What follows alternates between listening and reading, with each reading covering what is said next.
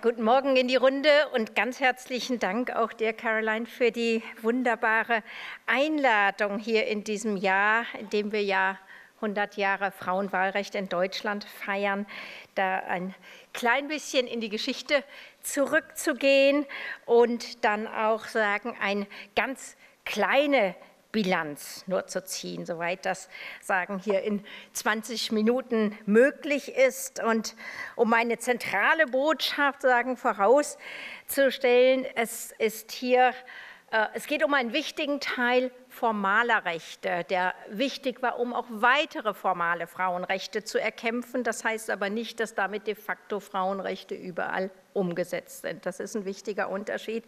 Und der zweite Punkt, den ich deutlich machen will, wir haben nie was geschenkt gekriegt. Es war Frauenrechte sind immer in der Geschichte und auch heute noch das Ergebnis sozialer Kämpfe. Wenn wir jetzt uns mit der Geschichte des Frauenwahlrechts beschäftigen, dann können wir sagen, dass in Deutschland äh, das Frauenwahlrecht in einer historisch gesehen relativ frühen Phase eingeführt sind. Wir waren nicht bei den allerersten. Äh, Finnland war das erste europäische Land, gab aber auch schon vorher einzelne Bundesstaaten der USA, die eingeschränktes Frauenwahlrecht hatten, etwa nur für, für, äh, für Witwen. Ähm, wir waren also relativ früh mit anderen Ländern nach dem, nach dem Ersten Welt, äh, Weltkrieg direkt und das zentrale Gesetz ist 30.11.1918 das Reichswahl Gesetz gewesen, in dem dann erstmals äh, gleiches Wahlrecht für Frauen und Männer ab dem vollendeten 20. Äh, Lebensjahr drin stand. Es gab dann auch zu der Zeit, föderales Prinzip in Deutschland, auch die entsprechenden Ländergesetze, die dann auch dieses Prinzip umgesetzt haben. Wir haben dann ähm, 1900 19, am 19.01. die erste Reichstagswahl gehabt, äh, bei der dann auch zur Nationalversammlung Frauen dann wählen durften. Und entgegen den Erwartungen sind sie durchaus in Scharen an die, an die Wahlurnen gegangen, weil die Wahlbeteiligung mit über 80 Prozent entsprach auch in ungefähr der Wahlbeteiligung der Männer. Es gab nur einen sehr kleinen Unterschied hier. Also es wurde deutlich, die Frauen wollten durchaus wählen, weil das war immer ein Argument, die wollen doch gar nicht. Also nicht nur sie können nicht, weil sie geistig nicht befähigt sind, sondern sie wollen doch gar nicht. Und äh, sie haben sagen, nicht nur vom aktiven Wahlrecht Gebrauch gemacht, auch vom passiven Wahlrecht. Es gab in der ersten Nationalversammlung durchaus äh, zahlreiche ähm, weibliche Abgeordnete. Das ist sozusagen der kurze Sprung. Und das, was oft so dargestellt wird, äh, das Frauenwahlrecht ist den Frauen geschenkt worden als Ergebnis der äh, Revolution, die dann zur äh, Weimarer Verfassung geführt hat, ist schlichtweg Humbug. Wenn wir nämlich genauer in die Geschichte reingehen, ähm, meine Heldin ist immer Hedwig Dumm. Ähm, und Hedwig Dohm hat in ihrem Buch äh, Der Frau Natur und Recht 1876 sehr klar sich für das Frauenstimmrecht ausgesprochen, mit diesem sehr emphatischen hier äh, Äußerungen, äh, das fordert das Stimmrecht, denn über das Stimmrecht geht der Weg zur Selbstständigkeit und Ebenbürtigkeit, zur Freiheit und zum Glück der Frau. Also sehr hohe Erwartungen, die damit verbunden waren. Äh, das war aber immer auch verbunden, nicht nur mit dem Kampf ums formale politische Gleichheit, es war immer auch verbunden mit dem Kampf um Bildung, Mädchenbildung, Frauenbildung und um das Recht auf freie Berufswahl. Und da war das Frauenwahlrecht ein wichtiger Bestandteil sozusagen dieser gesellschaftlichen und äh, bürgerlichen politischen Freiheitsrechte. Sie selber hat dann noch das Wahlrecht äh, sozusagen erlebt. Sie ist im Juni äh, 1919 gestorben. Und ich weiß gar nicht, ob es historisch belegt ist, ob sie es auch noch geschafft hat, wählen zu gehen. Aber ich würde mal vermuten, selbst wenn sie sich hat hinschieben müssen im Rolli, sie wird es genutzt haben, soweit sie noch bei geistiger Gesundheit war, in hohem Alter. Ähm, aber auch Hedwig Dohm ist sozusagen letztlich ein in einer Reihe. Frau Artisch hatte gestern Abend schon auch auf Olympe de Gouges verwiesen, eine äh, Freiheitsfeministin aus der aus der ähm, Zeit der Französischen Revolution. Wir haben zur gleichen Zeit auch Mary Wollstonecraft mit ihrer Verteidigung der Rechte der Frauen. Es hat eine lange Vorgeschichte, die bis ins späte 18. Jahrhundert zurückreicht, aber wir haben dann auch Mitte 19. Jahrhundert, insofern ein kleiner Ausschnitt hier. Ähm, schon mit der 1848er Revolution war das Thema politische Rechte für Frauen auch ein wichtiges in der historischen Frauenbewegung.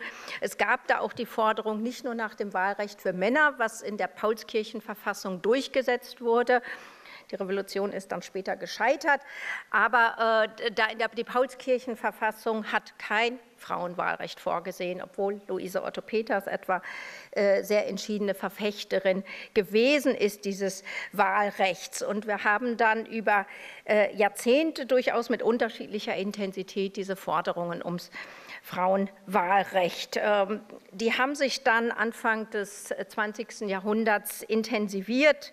Ich habe hier ein paar zentrale Daten, die eher die verbandliche Organisation des, des Wahlrechts noch mal deutlich machen. Ähm, man kann schon hier an diesem 1904 die Gründungskonferenz des Weltbundes für Frauenstimmrecht sehen, dass es kein alleiniger Kampf in Deutschland gewesen ist, sondern der Kampf ums Frauenwahlrecht ist ein internationaler Kampf äh, dafür äh, gewesen.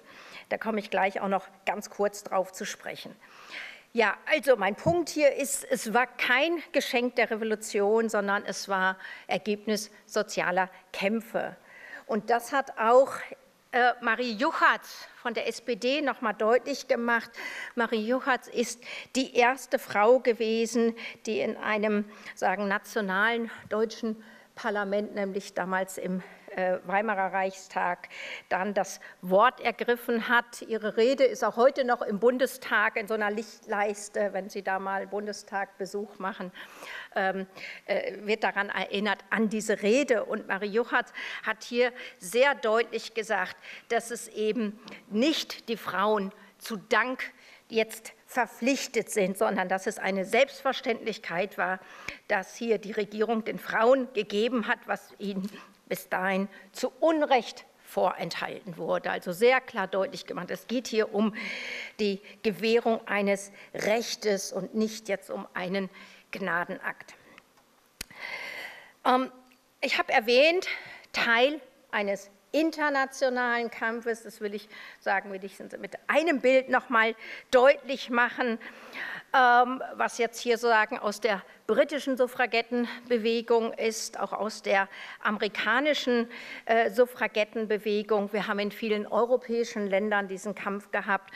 Und die Frauen waren durchaus auch miteinander vernetzt, auch ohne Internet, äh, Instagram, WhatsApp, was uns heute alles so wichtig dafür erscheint. Die haben auf anderem Wege über Besuche, über Briefe haben die diese äh, Vernetzung sagen, hinbekommen, haben voneinander durchaus äh, gelernt und durchaus also der, der britische Kampf, der am militantesten ausgefochten wurde, es wurde gerade schon auch von Frau Ascher auf, auf Essel Smith äh, verwiesen, äh, die dafür auch ins Gefängnis gegangen ist. Auch das war durchaus in der, nicht in der britischen, auch in der amerikanischen Suffragettenbewegung sehr, sehr stark. Die Frauen sind in Hungerstreik gegangen. Es gab durchaus auch den einen Fall, den Namen habe ich jetzt leider vergessen, ähm, die britische Suffragette, die sich vor die königliche Kutsche geworfen hat. Wer von Ihnen mal diesen Film gesehen hat, äh, sagen über die, die, die britischen Suffragettenbewegung. Also das war ein Kampf auf Leben und Tod durchaus für die Frauen. Bei all den Konflikten, die es auch intern gab, die will ich hier gar nicht sagen, äh, da auch verhehlen die Frage, wer soll denn das Wahlrecht kriegen? Ähm, gibt es ein allgemeines für alle Frauen? Gibt es eins äh, nach Besitz? nach Stand orientiert. Die Frage der Rasse hat einen wichtigen äh, Grund gespielt, gerade auch in der amerikanischen Frauenbewegung, aber da kann ich jetzt gar nicht ausführlich drauf eingehen. Ähm, ich will Ihnen zwei Bilder nicht vorenthalten, die auch zeigten, dass die große Gegnerschaft durchaus hatten. Wenn Sie sozusagen unter Anti-Suffragist mal in eine Suchmaschine reingehen, kommen Sie auf haufenweise Bilder, die zeigen, was für Stereotype damit verbunden waren. Also äh, Frauen, die fürs Frauenwahlrecht sind, entweder sind sie sozusagen die Spinsters, die, die alten vertrockneten Jungfern, oder wenn sie denn auch schon Kinder haben, sagen, ein Bild äh, auf der rechten Seite hier, äh, da sitzt dann die Katze in der Wiege und nicht und das Baby schreiend auf dem Boden. Als Mütter werden sie dann ihre mütterlichen Aufgaben vernachlässigen, wenn sie denn für politische Rechte für Frauen eintreten. Also das ist durchaus hier sozusagen typische Bilder, die es auch aus der ganzen Antisuffragetten, Antiwahlrechtsbewegung gegeben hat. Und dieses Motiv Vernachlässigung der natürlichen Pflichten oder eben die vertrocknete alte Jungfer, das sind die Motive, die finden Sie immer wieder in diesen Darstellungen. Ja, also wir haben dann wichtigen Einstieg zumindest gehabt in die formalen Rechte. Mit dem Frauenwahlrecht war ja nicht alles erreicht. Wir haben auch gestern schon darauf verwiesen, dass wichtige Rechte in Deutschland erst in den 70er Jahren gewährt wurde. Und denken Sie dran, äh, Vergewaltigung in der Ehe ist erst in den 90er Jahren mühsam als Straftatbestand erkämpft worden. Ich finde es immer hilfreich, auch äh, den Vergleich in der EU zu machen, den wir zum Glück inzwischen gut machen können, weil wir das äh, Europäische Institut für Geschlechterfragen haben äh, das sich mit solchen Studien im Vergleich auch beschäftigt. Und das zeigt deutlich, Deutschland belegt letztlich nur eine Mittelposition in diesem Vergleich.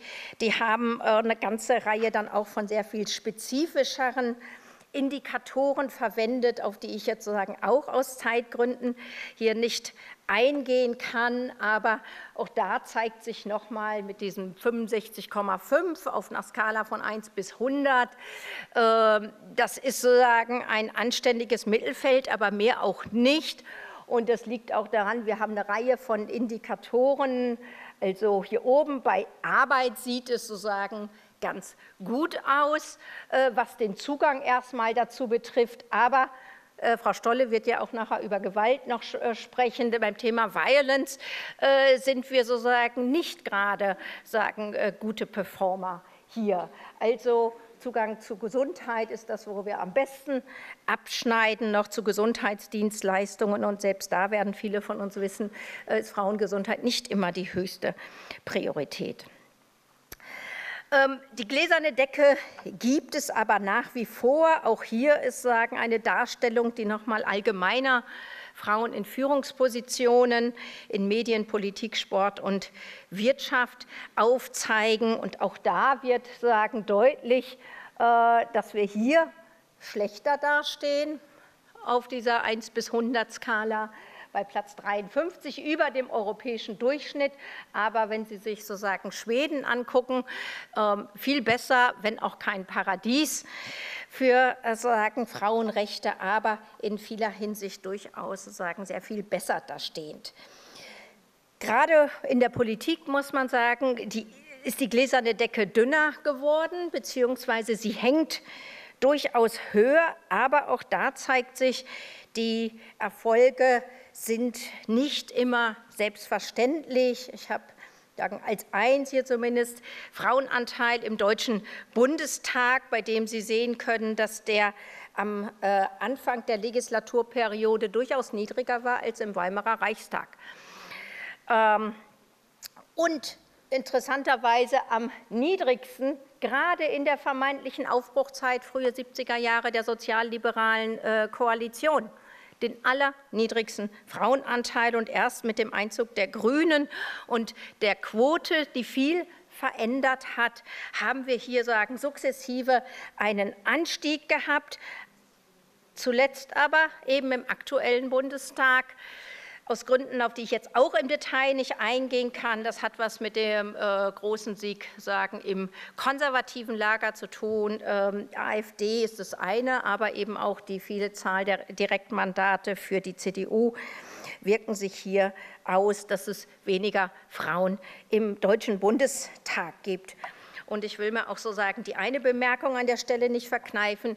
Der Landtag von Baden-Württemberg bildet das Schlusslicht in Deutschland mit mal gerade einem Sechstel Frauenanteil. Und der große Skandal ist, dass äh, das Versprechen des Koalitionsvertrages jetzt gebrochen wurde, das Wahlrecht zu reformieren, um es es gibt Formen des Wahlrechts, die frauenfreundlicher sind als das, was wir hier praktizieren. Äh, dass sozusagen das an Teilen äh, der CDU gescheitert ist und dass der grüne Ministerpräsident jetzt auch gesagt hat, ist schon okay. Das finde ich den großen Skandal. Und was bisher sagen, relativ unkommentiert stehen geblieben äh, ist. Und das im Jahr des Frauenwahlrechts erhöht den Skandal nochmal. So, äh, einen letzten Punkt, auf den will ich noch verweisen. Auch da ist Baden-Württemberg durchaus keine äh, gute Performance. Geld. Ohne Geld ist alles nichts und beim Geld hört offenbar die Gleichheit auf, weil auch da zeigt sich, dass ähm, wir hier, das ist die Verfügung über Geld im Hinblick auf die Gehaltslücke, dass sozusagen in Deutschland immer noch Frauen weniger verdienen als Männer. Äh, in Baden-Württemberg ist der Gender Pay Gap größer als im Bundesdurchschnitt. Auch da keine gute äh, Performance. Wir liegen zwar ein bisschen über dem EU-Durchschnitt, aber das liegt daran, dass in den letzten Jahren eben, Sie sehen hier, dass gerade hier unten viele der neuen mittelosteuropäischen Staaten sind, in denen es sozusagen noch dramatischer sagen, ist die Verfügung hier auch über über Geld. Aber das ist eine wichtige Frage, weil wir auch wissen, ähm, sagen, wer mehr Geld hat, hat andere Ressourcen zur Verfügung und wird auch eher in politische und in andere Führungspositionen reingehen. Also insofern hat das durchaus auch Auswirkungen hier auch auf die Politik. Und wir haben eigentlich seit 1958 Artikel 119 aus dem alten EWG-Vertrag äh, gleicher Lohn für gleiche Arbeit. Aber nach 70 Jahren muss man sagen, ist das äh, 60 Jahren immer noch nicht umgesetzt in der Weise allerletzter Hinweis, also es ist viel erreicht worden. Wir haben sozusagen unseren äh, Urgroßmüttern und Ur Urgroßmüttern vieles zu verdanken, die vieles äh, hier erkämpft haben. Äh, es zeigt sich aber auch, diese Erfolge sind nie sicher, äh, gerade eben auch durch äh, identitäre rechtspopulistische äh, Bewegungen, die auf eine Retraditionalisierung von Frauenbewegungen setzen oder auch eben durch islamistische Bewegungen. Dazu haben wir gestern schon viel gehört. Diese Erfolge werden hier in Frage gestellt und die müssen wir meines Erachtens verteidigen. Es gab viele positive Effekte in den letzten Jahren äh, von der europäischen Ebene aus. Auch die sind durchaus hier zu verteidigen. Wir müssen aber natürlich auch die alten Strategien, die es gab, ähm, verändern. Wir müssen sie sozusagen hier auch weiter differenzieren. Die Frage Differenzen unter Frauen, Intersektionalität ist sowas, was natürlich in den Debatten heute eine wichtige Rolle äh, spielen muss. Aber darüber werden wir ja noch intensiv diskutieren. Ja, Dankeschön. Applaus